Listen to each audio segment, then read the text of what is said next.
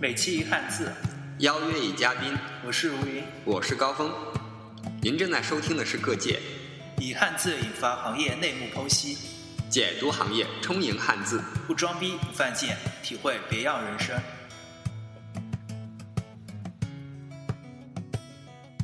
大家好，欢迎收听《各界》，我是九零后的如云，我是云天使高峰。这期节目呢，我们有一个好消息要公布，我们的播客呢，在那个荔枝 FM 上也能收听了，大家可以在荔枝 FM 上来搜索我们哦。而且荔枝 FM 的那个界面也是挺漂亮的。我也有一个好消息要带给大家，今天在我们的嘉宾当中呢，还有一个漂亮的女孩儿，然后 Yuna，呃，请 Yuna 向大家做介绍吧。大家好，我叫优娜，然后呢，今天是呃，主要是来探如云跟高峰的班了，然后就来参加啊，参与一下这个录制，嗯，也很荣幸，也很高兴，然后呢，希望以后能多多的参与，谢谢。哇，好荣幸啊！以后各界的那个微博上会发出优娜照片哟。好，大家记得关注哦。各界 Podcast。哦，是这样，其实优娜比我们要专业的多了。呃，优娜以前在大学的时候就做过播音，啊，其实是比。啊，我和如云要要专业的多的啊，我我我们也在呃在呃真诚的邀请优娜能成为我们啊下一期的主播。哎，没有没有过奖了。其实，在大学做那些广播节目，其实是很简单的。呃，而且我的节目主要是 情感类节目，其实呢，就是呃，编辑一些稿子呀，然后照稿子念这种呃这种即兴的谈话的类的节目，我还是很少做的。所以说，还是过来跟大家学习一下。哇。呃，这样能显出我和如云的脸皮比较厚哈。我 我们之前都是试着来，其实我们之前的时候，呃，也不是很专业，但是呢，就在尝试着呃往这个方向来啊来做，就就像是我们埋下一颗种子吧。当然，希望对于大家来来说的话，啊，有更专业的，比如说呃学播音主持这方面的，还有就是啊剪辑这方面的。啊，都可以和我们联系，我们需要大家的帮助，我们需要啊更专业的人来帮忙。当然，我们一直是本着这样开放的一个一个思路，我们希望有呃有更多的人参与，包括嘉宾，包括我们的主播，还包括我们后期的剪辑制作。啊，欢迎大家和我们联系。啊，这次呢，呃，我们得郑重的欢迎一下我们今天的主角，噔噔噔噔，我们的嘉宾。大家好，我是纸。大家听声音就知道这是谁了吧？啊，就是，哎，就是上期来那个 第二期和第三期来和我们聊的那个纸，大家欢迎一下呗。哦，纸是我们的回头客。大家好，我是专程从江苏过来混饭，外加外加混玩，外加混录音的纸。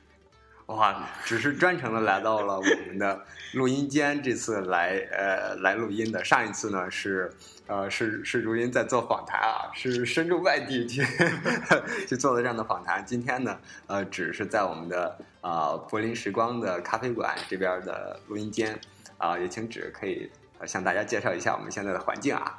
哇，现在这里这是一间非常有情调的小包间，昏暗的灯光下。有两位帅哥坐在我的对面，重要的是，重要的是，在我旁边还有一位美女，重要的是，我们的嘉宾远程而来，更重要的是，今天聊的话题应该是我的老本行。哇，而且好期待！而且我想起了上次我们录音的地方，其实是在一个某快捷酒店的包厢里。对，然后这个机器还是放在一张。并不是很稳的凳子上，所以那两期有些那个 杂音的话，也请大家谅解啊。你就不要说了，大家也忍受过了，已经习惯了。好的，今天我们就先让呃如音同学来将今天的一个关键字先向大家做一个解释吧。嗯，今天的关键字呢是法律的法。如果大家看到那个封面图的话，会发现。那法律的法和我们自己认识到那个法有有些不一样。我们认识的法呢是三点水一个去，但是呢我放上去那些法是三点水，上面是路，下面四个点儿，然后再下面一个去，然后那个路下面四个点呢，其实我也不知道这字是怎么读的。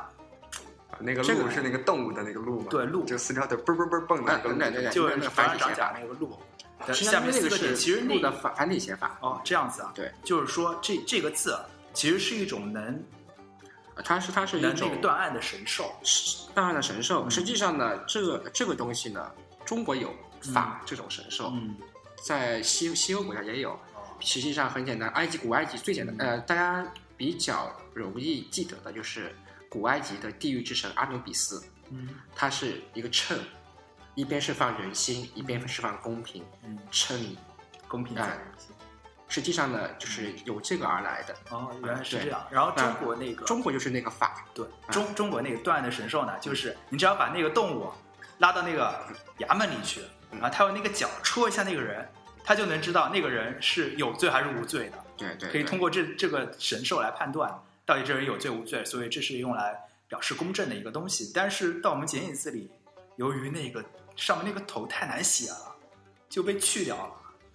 应该这么说，这个字呢，也不是光到现在才简化掉的，它是在整个历史过程中一直在慢慢简化。其实实际上，在辛亥革命之前，这个“法”字就和现在宪法已经没有什么太大的差距了三。点水一个对，呃，因为因为这个东西怎么说，就是实际上是也是避名讳的，嗯，也是个避名讳这怎么说？对我我觉得这个字呢，一般女孩儿会比较关注哈。啊。对，你比如说优娜，待我长发及腰发，不是这个，不是这个发，但是他有点很会关注，好吧，那请 请尤娜解释一下。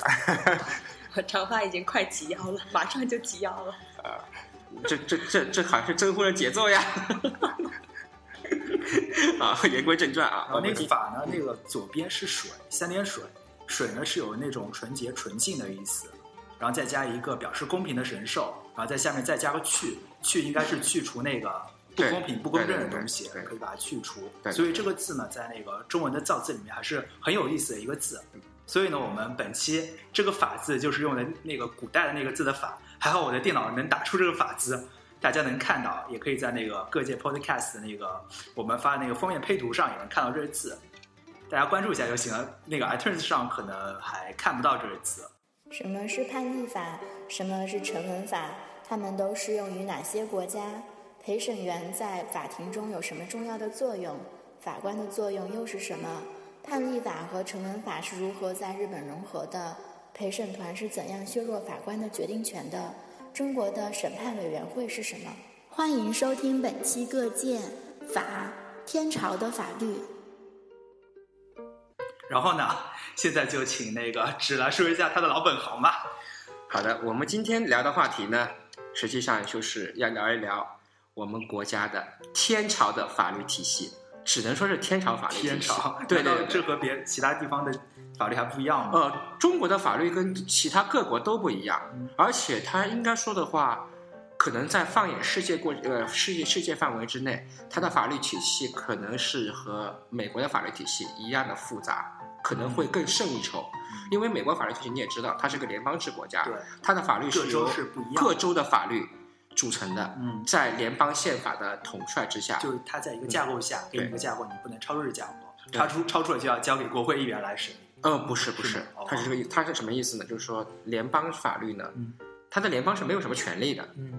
联邦的权利就实实际上对于联邦立法来说，它只有两项权利，一个是统筹国国家范围之内需要由立法机关管理的事情，嗯。很简单，比如说奥巴马的，我们举个例子，奥巴马的就是那个医疗制度改革，嗯它是通过立法的形式，国会立法这种形式形式在在就是美国历史上很少见，因为美国呢跟英国一样，它是一个判例法国家，它的法它的就是主要法律都是用来作为标准或者说一个行为准则的，嗯只是一个方向。嗯，就呃，不用我们我们用我们的话来说，就是它是一盏明灯放在那边，大家只是找朝那个部分呃方向去努力而已。嗯这是一个判例法国家，英国也是这样子。那么相相对来说呢，中国很特殊，我记得就是欧洲那些国家都是以那个天主十诫这些东西来当这个基本。这个现在怎么说呢？宗教宗教国家会这样，嗯那么大多数的欧洲国家都是大陆法国家。嗯大陆法国家啊，对，所谓大陆法国家呢，就是欧洲大陆在实行的法律。嗯这种法律它有个特点，它是以成文法，比如说德国和法国，最有名的是法国。嗯呃，在拿破仑大革命时期就有了拿拿破仑法典，就是嗯国际上第一本公认的近代近现代的民法典。哦，而且这本法典到目前为止还在使用，它有很强的延续性，而且基本结构和一个就是规则都没有发生巨大的改改变。然后还有一个不成文法，英国好像认为就是不成不成文法就是英国跟美国这样子嗯，它没有，它有大体的法律一个条呃呃条条框的东西，嗯但是它没有一个完整的一个法律体系，它所有的法律体系是靠法官、陪审团和律师三方来共同完成的。它的主要的依据是已经出现过的判例，所以它是判例法国家。哦，这就叫判例法，这不成文法就叫判例法。嗯然后呢，它的法官起到作用的，因为这种一般这种欧洲国家，它都会有陪审陪审员制度对，这种国家都会有陪审员制度，案件的决定权是在陪审员的手上。嗯，其实法官就是主持一下这会议，不是，法官是做两件事情，嗯，一个是跟你说的一样，就要主持整个一个大局啊、整个一个审判或者说一个法律过程的一个一个程序是由法官来掌握。第二个，法官因为他的陪审员并非是专业的法律人员，法官的主要职责是向陪审员提供法律咨询、嗯，提供法律依据哦，以及进行法律引导。引导，对。引导这个词，对，他是进行引导，就是说，因为你不是那个，嗯。他会告诉你啊，这个比如说一个案件，他会告诉你啊，这个法律上以前有过什么样的判例对，是什么样的结果嗯，告诉你这个结果是这个样子的。然后呢，跟现在这个案件有点像，有相似的地方是哪些？告诉你嗯不相似的地方又有哪些？他也会告诉你，他列成这样子的。因为法官是中立的，所以说你看英国法庭上它是一个天平，啊，天平，两两排两排是平的，嗯。法官是相当于说不好听的话，法官相当于中介，而且他写的实际上呢，法官在判案的时候，如果如果你们经常看一些，尤其是看呃香港的片子的时候，他会说一句话叫本席本席认为，哦，对，是，宣判的时候，嗯，实际上法官的权利只能说在前面进行一个引导或者说一个咨询，后面写本席认为，嗯。下面的所有话都是陪审员的话，哦，陪审团的话，陪审团是投票决定的，嗯，然后他们会把，比如说投票决定说这人有罪或者没罪，嗯。要不要赔钱？对，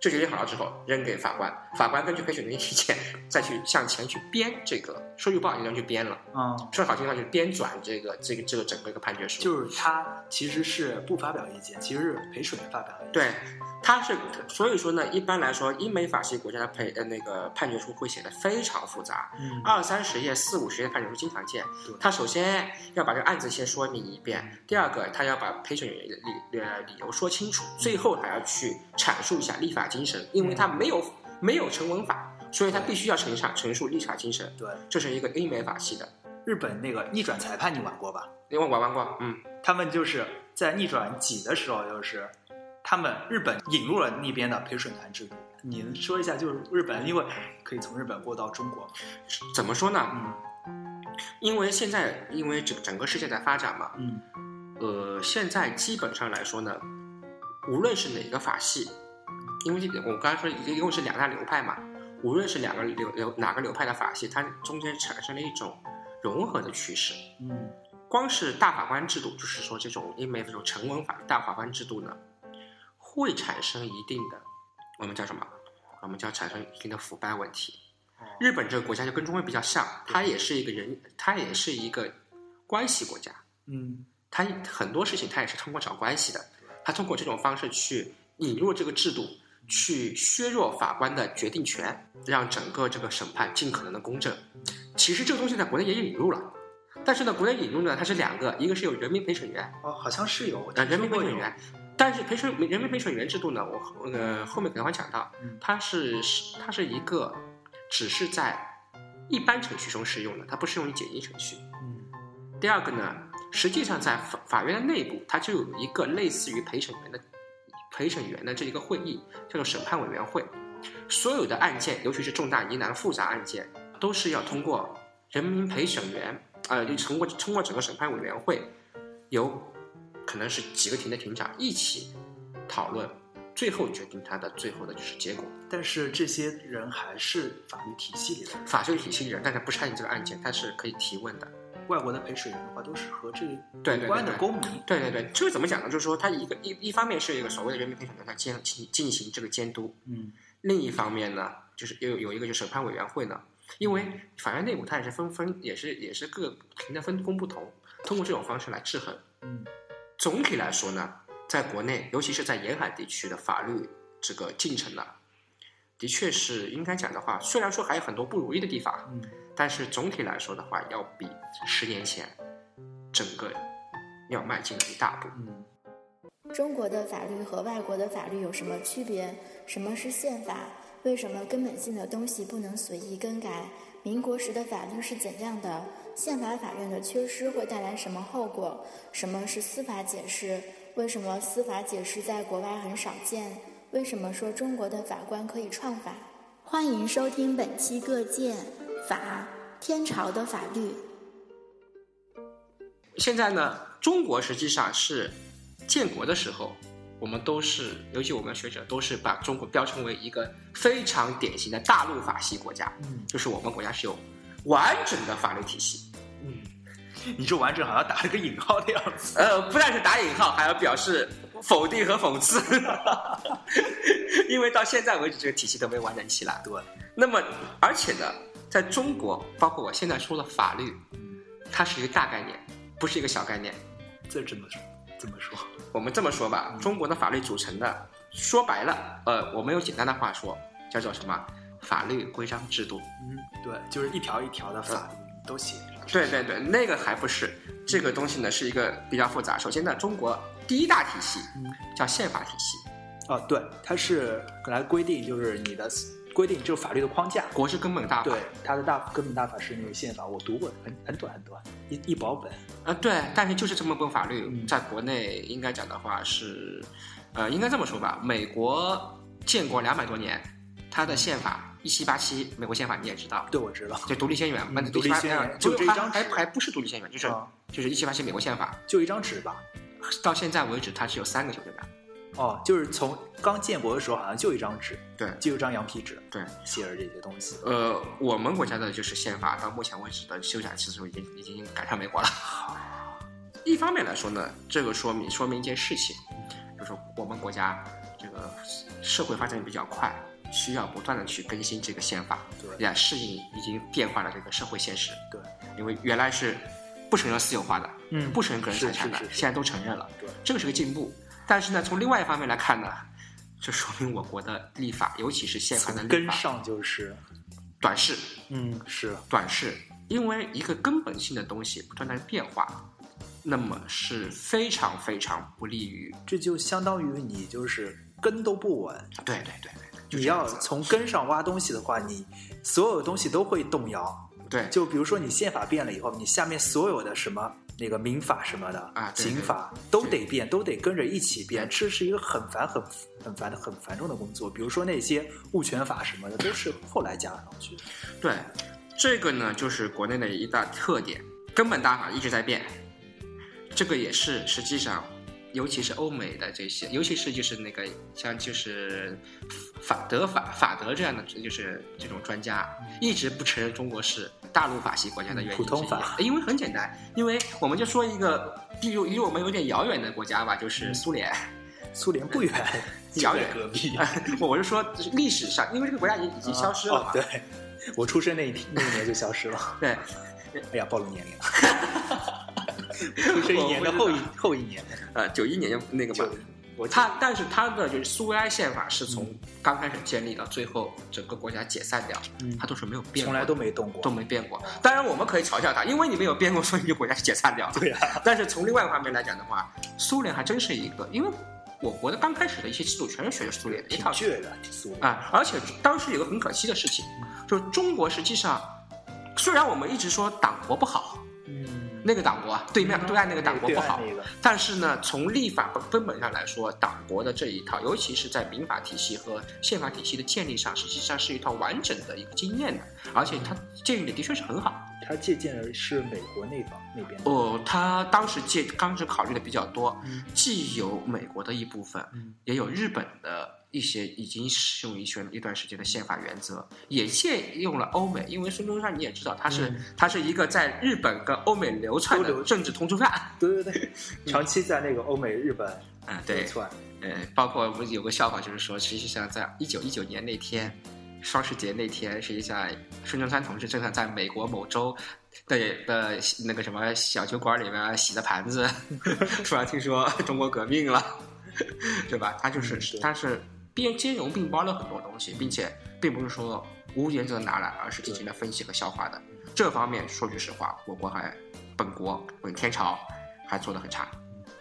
嗯，这会，而且呢，中国有个最大要要命的问题，中国有宪法，没有宪法法院。什么意思呢？嗯。就是宪法是一个国之根本大法，对，那么就需要有一套程序来监督你下面的法律嗯。是不是违反了宪法的规定。哦，我懂，就像美国那个啊？对。大法院，对，大法院。最大的就是法院，就是九个九个九个它可以大法官那个。它可以质疑他那美国的一些根本制度，对。它可以从根上把这个制度给去掉或者新增制度，嗯。但是他也要通过一定程序。好像有一个法就是特别有名的一个法的修正，就是通过治理修正，呃，好像是总统权力那个法。它是这样子总统权力，的。它是这样子的，因为嗯，是我可能我我觉得可能你说的是有一个法律被废止了，嗯。叫赫尔伯呃赫尔姆斯伯顿法，是一个我们经常以前有一个条有一个东西叫超级三零幺条款，是美国用来制裁国其他国家的经济制裁条款，这个条款就是含在了那个赫尔姆斯伯顿法里面。这个后来这个法律受到全世界人民的一致反对和攻击，最后美国美国政府没有办法通过最高高等法院把它给废止了。嗯这个就是一个比较，就是美，因为它就是说，当时废止理由就是违宪，嗯，这个法律违背了美国当时立国的时候一个，它不是有几大根本原则。有的几大自由成为了交易的自由，嗯它违反了交易自由原则，所以说把它废止掉了。对，包括这次那个奥巴马这这个这个医改也是的，嗯呃，也是有人有人指责他违宪，因为人人生来是有自己的权利的，他就绝对违反了人权。对，你不想医保，你还我还逼着你去医保。啊，对，这个医保这个东西怎么说？我当时也说过，在各国都是一个很难解决的问题。啊，是，中国是没有宪法法呃宪法法院的，嗯所以说，呃，中国的法律就算违反宪法，也不会有什么样的结果。这个是一个，很严重的问题。这个是一个会被，这个是这一这是一个在社会在整个世界法律界是被笑话的，哦，原来如此。被笑话的。你这个国家有宪法，居然没有宪法法院去查违宪。嗯那么也有国家没有宪法法院，但它高等就像美国一样，美国是有宪法法院和高等法院两级去管这个事情。嗯宪法法院，但是它的宪法法院的职责呢是含在巡回法院里面的，嗯，就是我们高晓生同志说的那个一年都轮不到一次巡回法院，他是负责宪宪法的就挺闲的哎呀，我年年。都挺闲，这个实际上，美国的那个最最闲的就是高等法院，啊，对，没什么事儿。没什么事儿，要有事儿都是大事儿。啊，对，这倒是，它是维护国体的东西。嗯那么我国内国内现在情况，宪法是没有没有违宪这个一说的，嗯但是呢，其他法律呢还是从还是要根据宪法进行变大法。嗯，对，那么我们直线只能说到这儿了。至于以后会不会有违宪审查这一说，现在整个学界也呼吁的呼声非常高，嗯，但是具体能不能成，那么可能还要看历史的。走着瞧，看着办。对，还要看历史的就是攻击有。这第一块，嗯第二块就是法律。嗯法律就很简单了，嗯呃，我们就平常说的什么什么法，比如中华人民共和国对啊、劳动法、嗯，民法刑法啊、刑法，对，这是我们常维常权法是啊，哦对对，这些都是能见到的法律。那么呢，这个是中国法律的主要组成。嗯中国还有一个法律呢，还有一块组成，叫什么呢？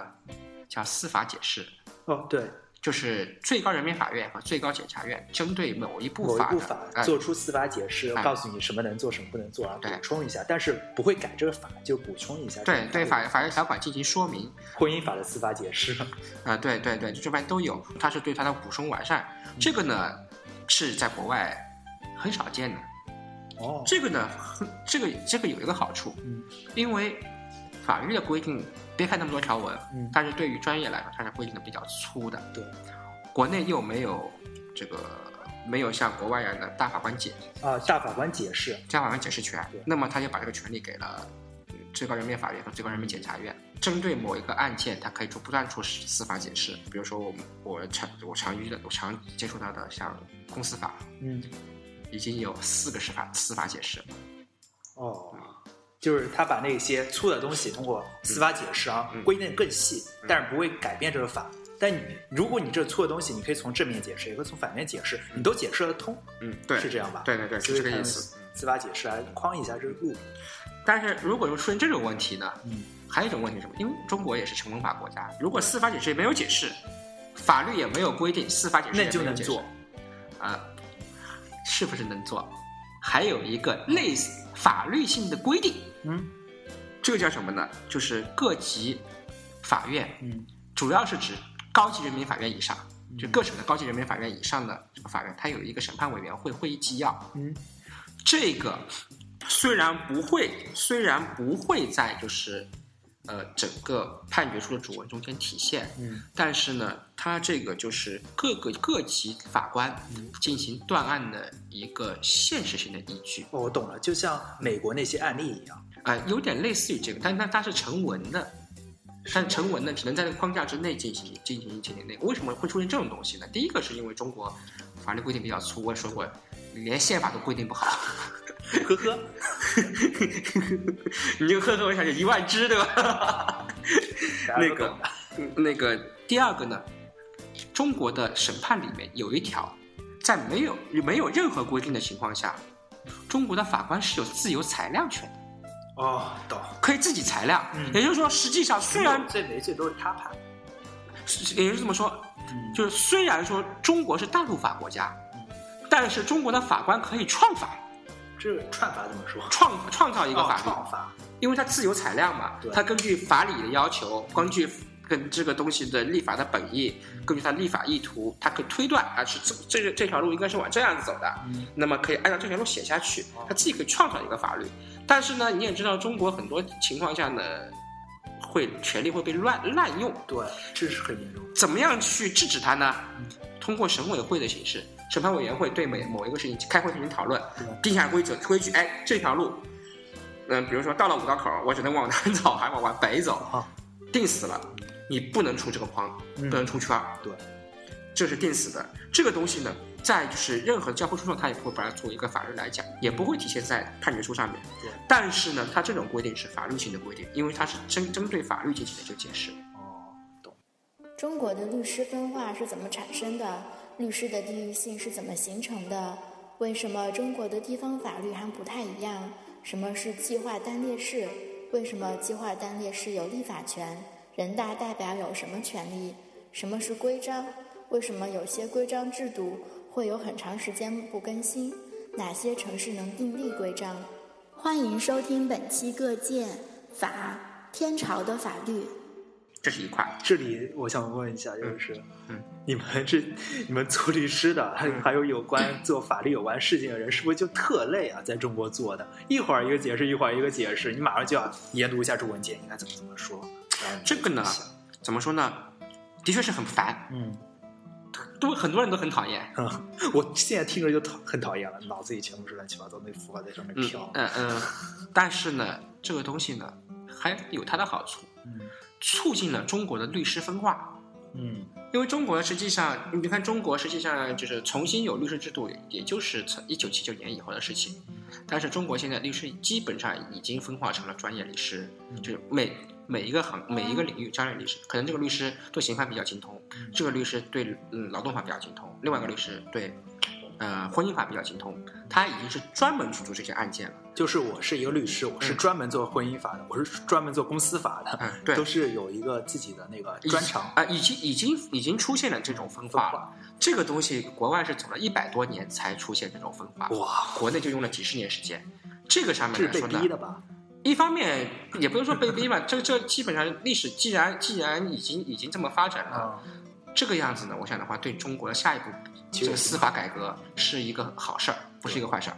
嗯，但是呢，也有个不利的方面，嗯就是限制了中国律师的地域性，因为每个省它的各级高级人民法院呢，它审判委员会可能出的规定不一样，纪要也是不一样的。纪要是不一样的，对于对于同一件事情可能有相反的解释，嗯，这些东西可能只有当地律师才会知道。哦，比如说我们江苏那边嗯是这么规定的，嗯北京这边又是这么规定的。对，然后你一到北京用江苏这套规定，你到北京来办事，哎呀，发现不对啊，北京不是这么解释的，这不坑爹吗？这，然后就啊，对，是跑到北京，你再退回江苏来，我还是在这做嘛。呃，所以说怎么说呢？现在就是说，我们也遇到这样情况，就说很多律师跨地办案的时候，他一般都会再邀请一个当地律师作为助手，或者说双方合作，因为很多当地的一些规制规制都不太一样，都不太一样，然后你会不知道，嗯，那就搞得和那个美国各个州的法律都不一样。所以说呢，这个也就是为什么我们自称中华法系的一个原因。嗯嗯，国外就觉得你既然是一个。大陆法系国家、成文法国家，那你应该是一样的。对啊，但国内是不一样的，奇奇怪怪的啊。所以说呢，我们干脆刚开始就自圆其说都演不过去了啊，算了吧，我们叫中华法系，啊，我们有大法，然后下面有不同的规定，和和那个其他地方都不一样。啊，别说了你们，反正我圆不起来，我也不圆了，这又豁出去了。他像这样子。当然，就是中国现在，而且呢，这个规这个意见啊，在国际国际方呃国际就是领域中间呢，也越来越被各位国际专家所嘲笑、所认识、所就是认同这个观点。不一样，这是中国第一个法律，中国还有法规。嗯，法规呢，禁禁止做什么事儿？法律是强制性规定啊，法规是指导性规定。法规呢，主要是由国务院。嗯。国务院实际上，我们经常见的法规就是国务院假日办的，它的那个每年的 这个假日表啊，我就是放假表，对，国定法定假日表。为什么要法定假日？是国务院规定的，它也是法，它是法规。你不休息的也可以不休息，也可以不休息，多付点工资嘛，多付点工资或者调休都可以，对吧？这就是这不是强制执行，不强制执行，给你一个那个标准。它有一定的强制性，但是呢，它强制性呢就不像法律法律那么强，就是什么高此处高压电，什么什么一触即死，不不不死法办那种。哎呦我靠，这个不是这个在在法规里面是看出看不出来的，对吧？那么就是主要国务院的主要规定是政策性规定，嗯，第二个呢。就是各省级人民政府对于本省的情况发布的一些规定，比如说，我们举个例子，北京市，北京市这个北京市这个空气质量，北京算个省，北京市地级市，它北京市那个就是直辖市嘛，算个省，或者我们再我们换个例子吧，就是说像江苏省，江苏省人民政府出个规定是关于治理什么什么什么流域的规章，嗯，那就是个地方性规定。你你当地必须按照规章性规定来，不然的话你属于行政违法。哦，嗯，对。还有一个呢是有立法权的，有有有立法权的计划单列市，因为中国有直辖市跟省，还有一些较大的市作为计划单列市，什么意思？就是它有可能哪一天就变成直辖市了。哦，啊，这样深圳是吗？啊，深圳，深圳是最简单的例子。为什么这么说呢？因为我们也知道前段时间就是遗产税的征收是由深圳开始。对。作为试点的，为什么做深圳？第一个，它够大；哎，第二个，它够有钱；第三个，就是这个计划单列市它是有立法权的哦，它可以自己自己制定这么一个规定。这个办法虽然叫征呃，这这这那个深圳市好像是叫深圳市遗产税征收暂行办法，只是办法不是法，但是。它在深圳这个行政区划范围之内，就起到了法律的作用。你必须要去征收，必须要去交，不然的话，你就是违法。它是违法，而且你是逃税。哦，他把他把他这个跟税法连在一起啊。这个权利哪里来的呢？这个权利就是国务院赋予他的。嗯，赋予他这个权利，最高人民法院认默认了。只要最高人民法院和最高检察院对这个行政复这行政规定没有出反对性意见，那就是认为它是个法律了，可以做法律使用的。这样这样子，这就是叫做法规，它只能在有限的范围内进行。就是把深圳话语圈当试点，如果能行的话，可以推广到全国各地；不行的话，就在这边掐灭就好。对对对，它会它会把所有的影响减小到最小。一方面呢，我们可以说。这个政府比较鸡贼，万一做不好的话就逃掉了。对对对，反正不是我的责任，是那个深圳那个几个几个那个法官弄出来的事儿，和我们没什么关系啊。是那个那个还不是法官的事情，他这个立法的，这我们补充一点，中国的立法权全在人大，人民代表大会，各级人民代表大会。呵呵。所以说，为什么人大委员会很牛呢？他有两个权利非常牛。嗯。第一个，他有立法权，就投票立法权。第二个。所有的检察院法官的任命权是在人大手里，但是人大的话就，啊，不怎么好说。这怎么说呢？人大是掌握这个权利的。对。那么，所以说人大的权力很大。但是人大嗯它只是一个团体，对，它是团体的话，那个哎想让这个团体投什么票都行，其实是，应该这么说吧。嗯，人大就是像国外的议会一样，对它里面还是有团，还还是有不同意见，但是不同意见太多，呃，这这么说，会有不同意见，会有啊标志性领导人，对，有关键性人物。嗯你关键性人物影响了之后，会影响到整个一个立法啊，每次投票都是一边倒，没有那个百分之四十九和百分之五十一这样哎子，。这只不过是在中央，在地方上不是这样。哦，地方上不是这样，嗯，很多地方斗争也很激烈。据我所知哦，当然嗯为了和谐嘛，我们就不多说了。就是说，实际上人大没有我们想那么清闲。哦，这样嗯子，就是地方上不是还有那些，就是要发布一个价格的话，会有一个，听证办对听证会听证会呢跟人大没什么关系。但是就类似，就是类似于听证会这样的呃东，西，但是中国听证会没什么没什么用处的，听了之后该该咋样还是该咋样咋样。那个石油开听证会只不过是要走走一个过程一个流。程，呃但是人大这个，尤其是在地方上，因为它涉及到一个权力交接的问题，嗯绝对的在很多地方的矛盾是非常尖锐的。啊就是看不到而已呃，。只是我们只只是我们觉得好像是那个的，也有可能是明面上，也可能那个对，个。我们看到的只是那些明面上的东西，暗地里的东西是这是这是法规，嗯法规呢就是在有有限的部门、有限的地方进行那个。还有一个呢叫规章，嗯规章呢规章制度。说白了制度，对，嗯它是什么东西呢？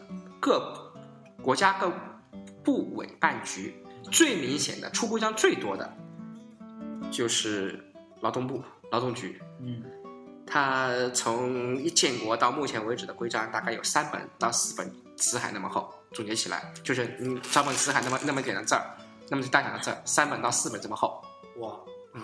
而且呢，我在比划那个词。嗯啊，而且呢，最坑爹的是，嗯它很多新规定规规出来了之后呢，嗯。老规定没有废除，有些如果矛盾，正常情况下应当是以后法，哦，就就是后出的，但是优先随便。怎么解释都行啊。呃，这个呢还好办一点，有的时候会造成一些误会，造成大家的，尤其在就是那个在业务过程中间会造成大家误会，很麻烦。对，这个真正最后呢，最后解决呢，大家还是比较按一般都是按照新法来。嗯那还有一些什么东西呢？还有一些东西就是说以前一直都没有解释，一直都没有解释。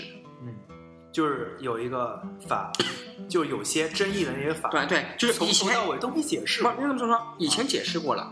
比如举个例子吧，在劳动合同法公布之前，是因为劳动合同法是把企业奖惩也列入到那个里面，列列入列入到这合同法里面去了，作为一部分内容存在的。以前是没有的，劳动法是没有规定企业奖惩这一块的。嗯那大家怎么玩呢？